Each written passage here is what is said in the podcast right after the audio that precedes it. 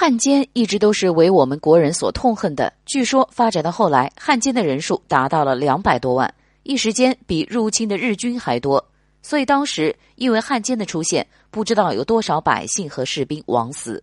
然而事事都有特例，当时有位汉奸被策反，还真帮了大忙，因为他的情报创造了我国抗日战争以来的最大胜利——台儿庄大捷。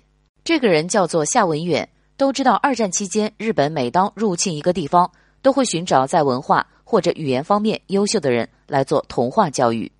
比如当时他们培养起来的明星汉奸李香兰，就是在文化上渗透。他本人火了以后，就替日本人粉饰战争。而夏文远被日本人看上，是因为他会说日语，自然成为日本人拉拢的对象。一开始，夏文远纵然不愿意，但是经不起日本的威逼利诱。最终还是成为了走狗。在当时当汉奸，只需要给日本人低头哈腰就行了，干得好还有工资拿，也能娶个日本媳妇儿。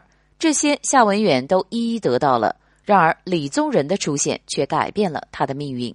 本来夏文远是接到任务去策反抗日首领李宗仁，然而李宗仁在军事谈判手段上高出夏文远不少。一番谈话下来，夏文远被说服成了双面间谍。明面上是给日本人效力，背地里却用汉奸身份做掩护，给李宗仁传递日军方面的消息。其实李宗仁能策反成功，也是因为夏文远还有一点作为中国人的良知和骨气。此后，夏文远提供了不少的消息，但是贡献最大的还是在台儿庄战役中。当时日军集结大批人马入侵山东，而我方尚未集结完毕，双方在装备和兵力上的差距太过于明显。因而，在一开始的对战中打得很艰难，在我方苦苦支撑的时候，夏文远送来七个字的情报：“日军北动南不动。”这无异于给我们省去了大批的兵力。